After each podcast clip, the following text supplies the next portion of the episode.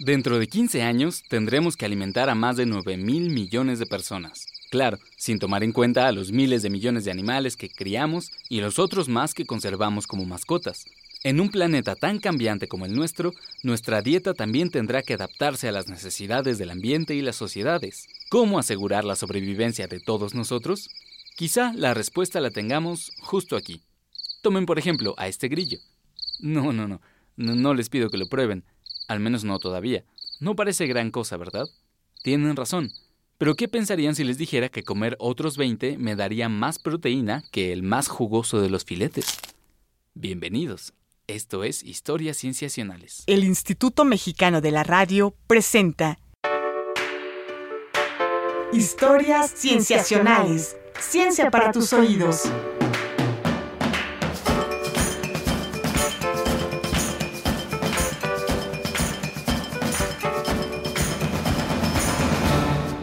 El asco es una de nuestras emociones más básicas, la única que debemos aprender, y nada la desencadena más que la comida extraña de otros. Así describe Rachel Hurst, psicóloga estadounidense, nuestro rechazo hacia los alimentos desconocidos, y los insectos son un buen ejemplo. Pero resulta extraño que la idea de masticar animales de seis patas y alas nos parezca repulsiva. Después de todo, antes de que los humanos construyéramos herramientas, antes de que aprendiéramos a cultivar, los insectos formaban una parte muy importante de nuestra dieta. En cuevas de los Estados Unidos y México se han encontrado coprolitos, excrementos fosilizados, que contienen restos de hormigas, larvas de escarabajo, piojos, garrapatas y ácaros. Además, el consumo de insectos no es raro entre los demás primates, y se cree que nuestros ancestros evolutivos también se relamían tan solo de pensar en manjares como gusanos o cigarras. Fuera de broma, parece que las cigarras son deliciosas. Ya decía Aristóteles en su Historia Animalia que la larva de la cigarra sabe mejor cuando es apenas una ninfa, antes de romper la cáscara, y que las hembras saben mucho mejor después de haber copulado porque su cuerpo está repleto de huevos. Entonces, ¿por qué hemos perdido nuestro gusto por esta práctica antigua llamada entomofagia? De acuerdo a los historiadores, el motivo de nuestro rechazo comenzó en el creciente fértil, una región fértil que unía a Mesopotamia, Persia y Egipto. Fue ahí donde la agricultura nació y desde donde la domesticación de plantas y animales se extendió hacia Europa y otras partes de Occidente. Seguir comiendo insectos cuando ya no había necesidad de recolectarlos dejó de parecer un asunto importante. Las prácticas agrícolas incluso habrían ayudado a percibir a estos animales como una molestia y amenaza para la producción de comida. Por fortuna, la entomofagia no es una práctica extinta. En Camboya, al sureste de Asia, enormes tarántulas son recolectadas, fritas y vendidas en el mercado. En el sur de África, el gusano mopane es un alimento básico que se consume seco y salado o en una salsa picante. Y un poco más al norte, en Malí, los niños atrapan saltamontes en los campos de algodón para disfrutarlos después como botanas. Pero no nos vayamos tan lejos. Aquí en México, los chapulines son tostados con ajo, limón y sal. De hecho, nuestro país tiene una larga historia de consumo de insectos. En Mesoamérica, los mexicas lograron construir una de las sociedades antiguas más complejas que conocemos sin haber domesticado animales grandes. Sus fuentes principales de proteína seguramente fueron insectos y larvas. Incluso hoy en día, la entomofagia ocupa un lugar importante en nuestro país. Eso lo sabe bien René Cerritos Flores, ecólogo de formación e investigador de la Facultad de Medicina de la Universidad Nacional Autónoma de México, con quien platicamos sobre el tema. Entrevistas. Como mexicanos nos deberíamos de sentir extremadamente orgullosos. ¿Por qué? Porque tenemos una diversidad gastronómica que no solamente surgió a partir de, esta fusión de europeos con los americanos eh, eh, durante la colonia, ¿no? Sino que previo a esto nosotros teníamos una vasta cultura en el consumo de muchos productos que justo después de la llegada de los españoles se vio casi casi eliminada, ¿no? Entonces hablo incluso como en el sentido del, del amaranto o de la chía o del guasontle, pero hablando estrictamente de los insectos, en un estudio que nosotros hicimos, en un análisis que nosotros hicimos, llegamos a la conclusión que México es el país que más diversidad de insectos comestibles tiene. Como no queremos quedarnos con la duda en historias cienciacionales, decidimos investigar si realmente los insectos se merecen la mala fama que les hemos dado.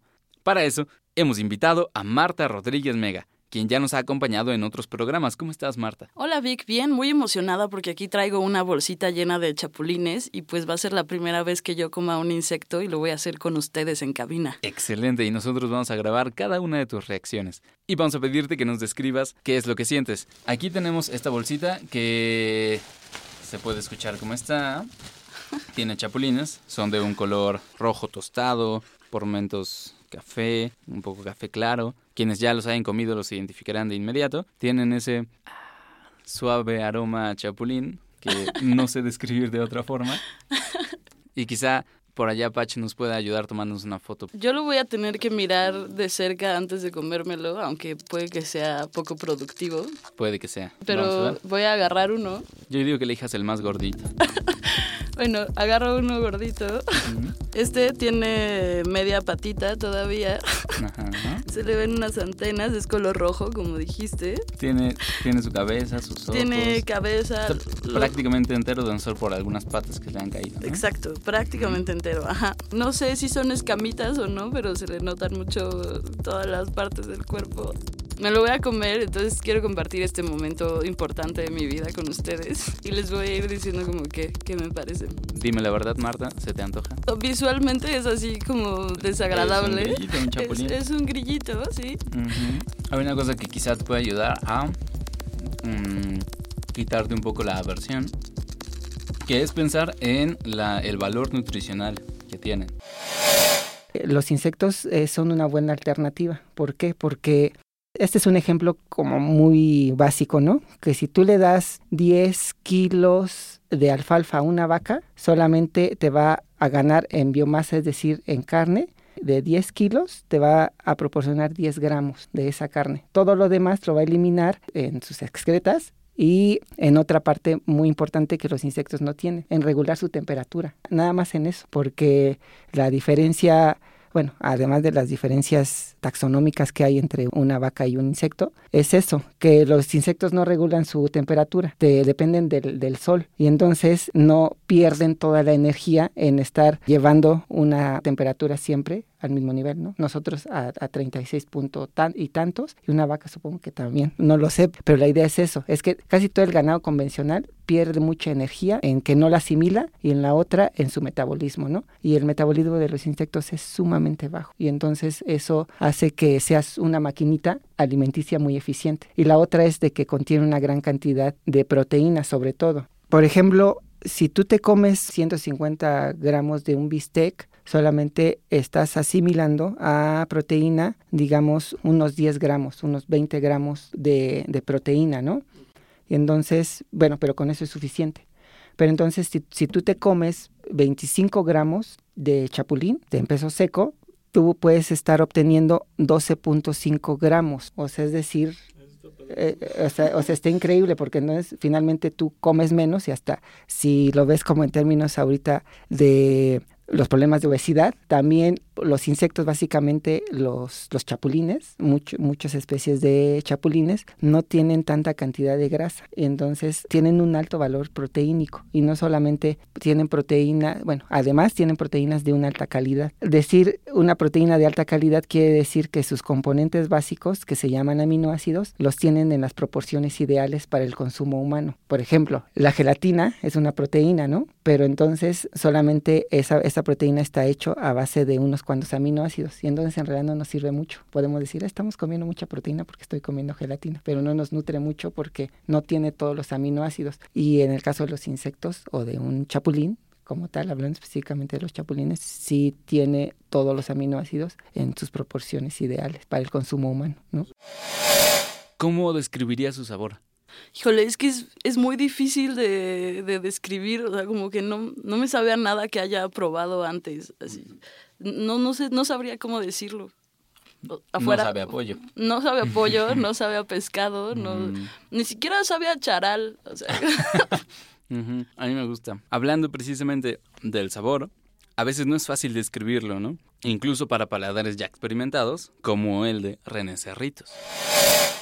Puedes probar eh, los escamoles de algunas especies de hormigas, que son los, los huevecillos y las larvas. Es un sabor indescriptible. No te puedo decir a qué sabe, ¿no? Porque a lo mejor te puedo decir es que es un sabor cítrico, como de tipo almendrado, pero es único. Entonces es el sabor del escamol. Vamos a un corte y regresamos. Tú escuchas historias cienciacionales. Ciencia para tus oídos. Ciencia para tus oídos.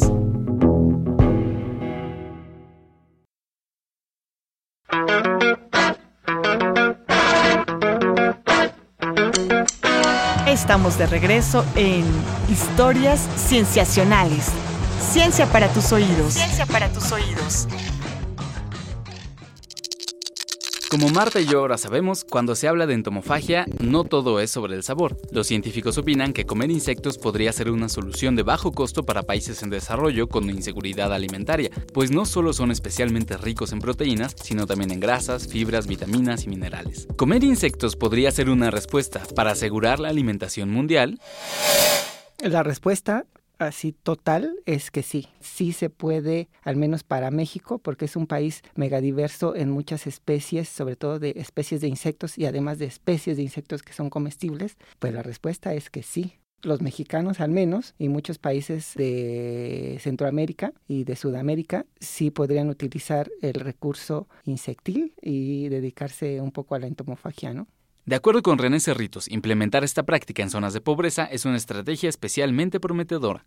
Un problema en México muy importante es que tenemos a millones de niños con algún grado de desnutrición y sobre todo de desnutrición de tipo proteínica. O sea, no tanto en carbohidratos o en grasas, ¿no? Parecería que en México hay una deficiencia de proteína, pero lo que pasa es que no hemos explorado a los insectos. Ese es el punto más importante. Pero ¿cómo comenzar a explorar esta alternativa? El primer paso, nada sencillo, es saber qué tienes a la mano. La doctora Julieta Ramos Elorduy, del Instituto de Biología de la UNAM, ha dedicado su vida a estudiar el consumo de insectos como una alternativa sustentable a las prácticas agrícolas y de ganadería extensivas que poco a poco han contaminado el suelo y la atmósfera. Pionera en el estudio de la entomofagia en nuestro país, Julieta Ramos ha calculado que en el planeta hay al menos 1.681 especies de insectos comestibles, 549 de las cuales existen en nuestro país. Larvas de escarabajos acuáticos, gusanos de maguey, hormigas, abejas, chinches, langostas, gusanos de la harina y otros conforman esta lista. Pero los insectos más atractivos son los que amenazan nuestros cultivos en forma de plagas, como el chapulín. René Cerritos cree que el gran problema de la plaga que cada año minan los cultivos de México en realidad puede verse como una solución a diversos problemas del país. Así lo demostró en 2008. Si tú conceptualizas el término plaga, entonces estás diciendo que son súper abundantes, sobre todo en los agrosistemas, hablando de estas especies. Entonces hay muchos individuos en tus parcelas de alfalfa, en tus parcelas de maíz. La gente, obviamente, lo que hacen los campesinos es eliminarlas. ¿Cómo las elimina? mediante el uso de agentes químicos, ¿no? Insecticidas sobre todo, y más específicamente de un producto que se llama malatión, que en muchos países de Europa y de Estados Unidos ya está prohibido, ¿no? Entonces, este, nosotros todavía lo seguimos utilizando porque tiene residuos de plomo. Desde el punto de vista ambiental, obviamente es una aberración utilizar todavía esos insecticidas e incluso de verdad cualquier tipo de insecticida. La estrategia es muy fácil. Este insecto se come desde antes de la colonia. Entonces, ¿qué es lo que yo voy a hacer? No le aplico insecticida para eliminarlos y para matarlos, sino los extraigo por métodos mecánicos y veo si los cultivos de alfalfa y los cultivos de maíz se ven beneficiados al yo extraer esos individuos que son muy abundantes en ese campo agrícola, ¿no? ¿Cuáles son los beneficios que yo obtengo? Que al, extraer todos esos insectos yo no los mato y no los tiro, sino que hago, pues me los como. Lo ideal sería no tener plagas, pero, pero si ya tenemos las plagas, entonces aprovecha primero lo que tienes en abundancia, ¿no? Que es algo, incluso desde el punto de vista ecológico, como más viable. ¿Para qué voy a hacer una granja si yo en mi agrosistema tengo lleno el campo de chapulines? Bueno, es muy claro que los beneficios al ambiente son innegables, pero si se quiere que el consumo de los insectos se adopte como medida alimentaria, pues debe de ser también económicamente sustentable, ¿no? ¿Cómo hacerlo? Sería súper importante entonces, claro, ya vimos que así de buenas a primeras no son tan amigables, no sé, a la vista o que te dan muchas ganas de comprarte unos chapulines para la botana, estaría buenísimo que justo hubiera gente que empezara a especializarse un poquito en vendernos los chapulines, ¿no? Como quizás si nos han vendido, por ejemplo, el gusano de maguey, que solo los valientes se lo toman al final de la botella de mezcal, ¿no? Yo traje un poquito de sal de gusano, Mm, igual para que probemos, pues es el único insecto que yo he probado como a conciencia, sin ningún tipo de asco, ¿no? Con las naranjitas en el mezcal. Pues justo es gusano de maguey. Lo que yo te quería preguntar es por qué decimos que es un insecto si estamos hablando de un gusano. Ah, bien. Es simplemente porque es una larva de insecto, ¿no? Es un estado del desarrollo. Oye, y pues, si es una larva de un insecto, entonces ¿qué pasa con ese gusano cuando ya se vuelve adulto? Termina siendo una mariposa. Estamos comiendo unos bebés de mariposa es. triturados con el mezcal. Triturados con Pues- sal y chile. Ahora lo saben. ¿No te parece cada, que... un poco poético? Es vez? poético, es poético. Ahora cada que tome mi mezcal voy a pensar que estoy comiendo mariposa. Mm. Privando una mariposa de su existencia. Pero por el bien de la fiesta también. Y, la, y de la nutrición, porque estábamos viendo justo que pues tienen muchísima más proteína los insectos que la- los alimentos animales que normalmente consumimos, ¿no? Sí, y por el bien de la nutrición y del ambiente también, que puede ser una, una parte de la entomofagia que podría no ser evidente, pero que es importante. Oye, por ejemplo, ¿cómo- ¿cuánto se necesita para cultivar estos chapulines que, que Víctor sigue comiendo copiosamente mientras platicamos? ¿Cuánto, ¿Cuánto se necesita? O sea, porque yo tengo la idea de que para criar ganado se gasta muchísima agua y muchísimos recursos vegetales, ¿no? Efectivamente, además de que se necesita tener un terreno adecuado, que casi siempre implica deforestar. En el caso de los chapulines, al menos específicamente, sería lo contrario, ¿no? Se necesitaría tener vegetación donde ellos puedan vivir y tú puedas recolectarlos. Ahora, sí tenemos un dato, por ejemplo, de cuánta materia vegetal se necesita para criar un kilogramo de carne de res, y son 100 kilogramos. 100 kilogramos de vegetales por cada kilogramo de res. ¿Cuántos kilogramos de vegetales se necesitan para un kilogramo de chapulines? Son solamente 10, ¿no? Es una décima parte. O sea, 10 veces menos se necesita gastar para tener la misma cantidad de, de chapul, bueno, de kilos de chapulines que de carne. Ujú, Y además te van a dar más proteína. El doble, habíamos dicho. Exactamente. Oye, ¿por qué entonces no estamos todos comiendo bichos como locos y nos pasamos de, lo, de las hamburguesas de carne a una buena hamburguesa de chapulín?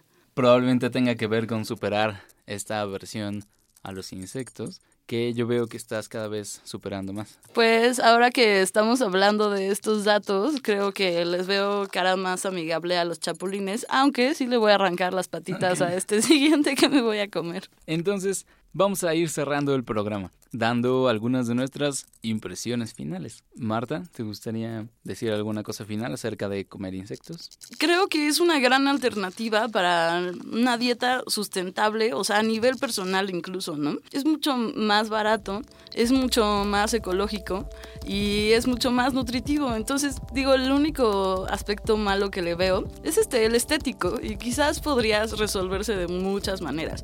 Yo igual hago así como un llamado a los mercadólogos. a- Oigan, ustedes saben vendernos cosas horribles Piedras. para que piedras para que las compremos. Véndanos esta cosa que es increíble, los chapulines, para que nos deje de dar asco. Al final estamos bien influenciados por ustedes. Ustedes tienen el poder de muchas cosas y lo pueden usar para el bien. Pues creo que teníamos el dato también de alimentar con insectos a otros animales que usamos para consumo también ha sido benéfico, ¿no? Efectivamente se pueden usar para alimentar tanto a aves como a peces, en, lugar de darles, por ejemplo, el maíz a las aves, que para cultivar maíz se necesita deforestar también, entonces se va haciendo la cadena de impacto al ambiente que podemos salvar usando a los insectos para darle comer no solo a nosotros, sino a nuestros animales de consumo. Y con esto terminamos este programa que trata sobre entomofagia. Les recomendamos que si cerca de ustedes existe alguna forma de comer insectos, ya sea en México o en otro país de Latinoamérica, lo intente. ¿Por qué no? Lo intente, se quite esta aversión que puede existir. Podemos empezar cerrando los ojos y ver qué tal nos va. Eh, agradecemos mucho a Marta Rodríguez Mega por haber venido con nosotros a comer por primera vez insectos con nosotros. Gracias, Víctor. Pues un honor compartir mi experiencia con ustedes. Gracias. Esto ha sido todo en este episodio de Historias Sensacionales. Eh, agradecemos también al doctor René Cerritos Flores por habernos concedido la entrevista para este programa. Participaron en la realización de este programa Marcela Montiel en edición y producción, Carolina Durán en edición y diseño de audio, Roberto Portillo en grabación y edición y Manuel Compatitla en los controles técnicos. Les agradecemos mucho. No se pierdan la siguiente semana un episodio más de Historias Cienciacionales. El Instituto Mexicano de la Radio presentó Historias Cienciacionales. Ciencia para tus oídos.